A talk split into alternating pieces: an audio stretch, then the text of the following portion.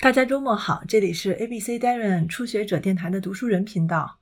嗯，这期读书人呢，还是围绕我们的节目正片进行。在周五刚刚更新的第十二期节目里，我们聊了聊诗歌。嗯，而之所以想聊这个题目呢，其实是因为诗人王小尼最近遭受的一系列的攻击。这些攻击的问题在于呢，他们只凭只言片语就对一个人进行思想审判。而稍微有些常识的人都应该知道，社会和人都是非常复杂的。即使是同样支持某件事儿或者同样反对某件事的两个人，他们的出发点、他们的政治立场都可能大相径庭。比如，两个立场迥异的人，出于截然不同的原因，都可能外在表现为川普的反对者。如果你一定要对言语下判断的话，至少应该先详细了解他在反对的究竟是什么。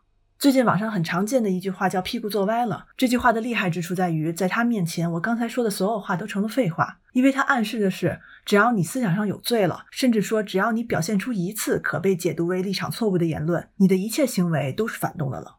王小妮在他的诗里写过这么一段话：一个人能够轻手轻脚擦他的眼镜片，但是不能安慰天空。诗人永远毫无办法。我穿过秋天的软草，回去看锅下的火。可能我说了这么多的废话，确实也是毫无办法。但至少我们还有读诗的自由，所以今天我就为大家读三首王小妮的诗。我今天要读的三首诗呢，都是写于一九九五年。九五年的时候呢，刚好是王小妮搬到深圳居住的第十个年头。而深圳在这十年里已经发生了天翻地覆的变化。九四年的时候，王小妮辞职在家，成了一个全职的作家。她当时呢，日常生活呢，就是做做家务，过过日子，然后写点小说和诗歌。但是你可以想象一下，九五年的时候，首先诗歌的热潮已经完全退潮，但是与之相对的，他所在的城市深圳可是全中国发展最迅速的地方。也就是说，王小妮是在一个热火朝天、拼搏奋斗的城市里，选择做了一个全职的诗人，或者说他选择做了一个全职的闲人。那这就让他的闲散变得更加特别。今天读的第一首诗呢，是两首组诗，它的题目就叫做“重新做一个诗人”，重新做一个诗人。第一篇的题目叫做“工作”。在一个世纪最短的末尾，大地弹跳着，人类忙得像树间的猴子，而我的两只手闲置在中国的空中，桌面和风都是质地纯白的好纸。我让我的意义只发生在我的家里。淘洗白米的时候，米浆像奶滴在我的纸上，瓜类为新生出手指而惊叫。窗外阳光带着刀伤，天堂走满冷雪。每天从早到晚紧闭家门，把太阳悬在我需要的角度。有人说，这城里住了一个不工作的人。关紧四壁，世界在两小片玻璃之间自燃。沉默的蝴蝶四处翻飞，万物在不知不觉中泄露。我预知四周最微小的风吹草动，不用眼睛，不用手，不用耳朵，每天只写几个字，像刀划开橘子细密喷涌的汁水。让一层层蓝光进入从未描述的世界，没人看见我一缕缕细密如丝的光。我在这城里无声地做着一个诗人。嗯，其实这是一首非常有画面感，或者说它是一首呃情境非常具体的诗，但可能我的声音没有体现出这种情境。如果大家有机会，其实可以买一下王小妮的诗集去读一下，这是他很有名的诗。然后呢，他他其实很有意思。如果你再重新读那些句子的话，你会发现他描述的就是一个诗人在他可能非常狭小的一个空间内。但这个空间对他来说是非常丰富的。他其实把一个人坐在自己很小的房间里，然后拥有自己的世界那种状态描述的非常准确吗？可以说，或者说至少我觉得是对大家的生活会很有共鸣的。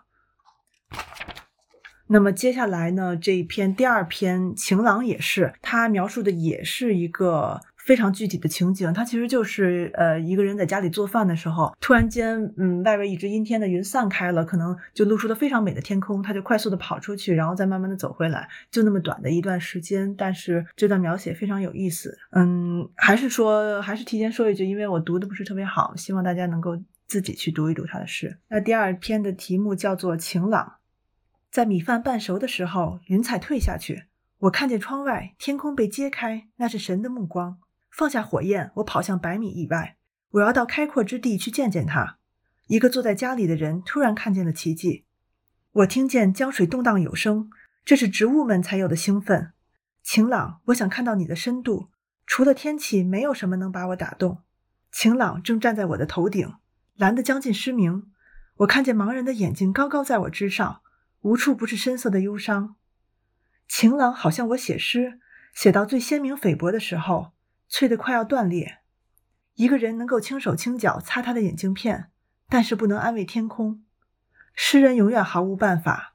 我穿过秋天的软草，回去看锅下的火。当路人都扬起了脸，云像一群黄鱼漫过来了。短短的晴朗，就只是削两只土豆的时间。这首诗也是一九九五年六月写于深圳。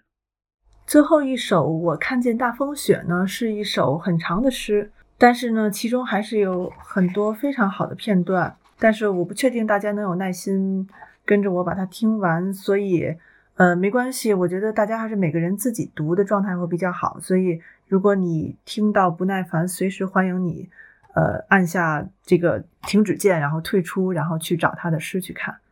那我试着读一下。我看见大风雪。一，我离开城市的时候，一件大事情在空中发生，千万个雪片拥挤着降落，这世界再没有办法藏身了。大风雪用最短的时间走遍了天下的路，大地的神经在跳，行人让出有光的路脊，灵魂的断线飘飘扬扬。山顶高挑起粗壮的核桃林，雪压满了年纪轻轻的儿子们。现在我要迎着寒冷说话，我要告诉你们是谁正在把最大的悲伤降下来。上和下在白胶里翻动，天鹅和花瓣，药粉和绷带，谁和谁缠绕着？漫天的大风雪，天堂放弃了全部财产，一切都飘下来了。神的家里空空荡荡，细羊毛一卷卷擦过苍老的身体，纯白的眼神飞掠原野。除了雪，没有什么能用寂静敲打大地。鼓励他拿出最后的勇气。二，我想我就这样站着，站着就是资格。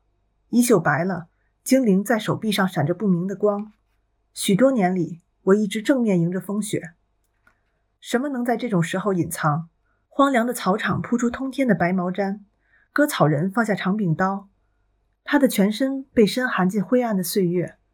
割草人渐渐丢失，雪越下越大。播种的季节也被掩埋，树在白沫里洗手，山脉高耸着，打开暗淡的沟纹。我惊奇地看见伤口，雪越大，创面越深。大地混沌着站起来，取出他的另一颗同情心，药一层一层加重着病。宽容大度的接纳者总要出现，总要收下所有的果实。我从未见过真正的甘甜，没见过满身黄花的冬天。大风雪跟得我太紧了。他执意要把伫立不动的人带高带远。三，我不愿看见迎面走过来的人都白发苍苍，闭紧了眼睛。我在眼睛的内部仍旧看见了陡峭的白。我知道没有人能走出它的容纳。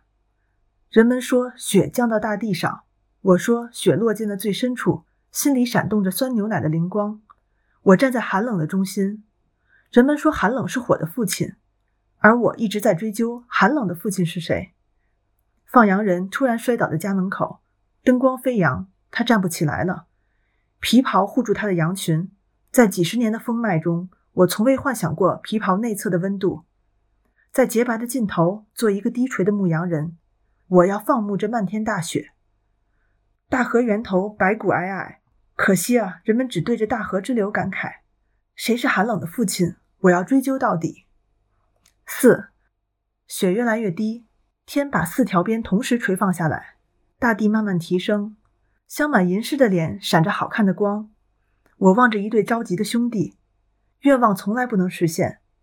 天和地被悲伤分割，落在地上的雪只能重新飞翔，雪线之间插进了人的世界。慈悲止步，退缩比任何列车都快，天地不可能合拢，心一直空白成零。悲伤一年年来到这里结冰，带着摩挲出疤痕的明镜，山野集结起一条条惊慌的白龙。为什么让我看见这么多？风雪交加，我们总是被碰到疼戳。天和地怎么可能穿越敏感的人们而交谈？他怎么敢惹寒冷的父亲？我看见人间的灯火都在发抖，连热都冷了。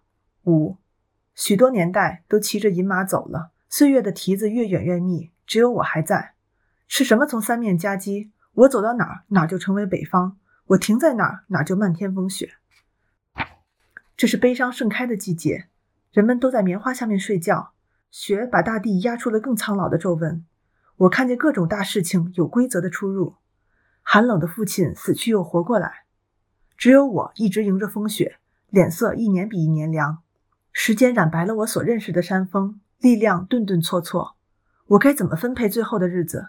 把我的神话讲完，把圣洁的白提升到所有的云彩之上。一九九五年五月，深圳。那这就是今天的读书人频道了，还是希望大家去看看王小妮的诗。再见。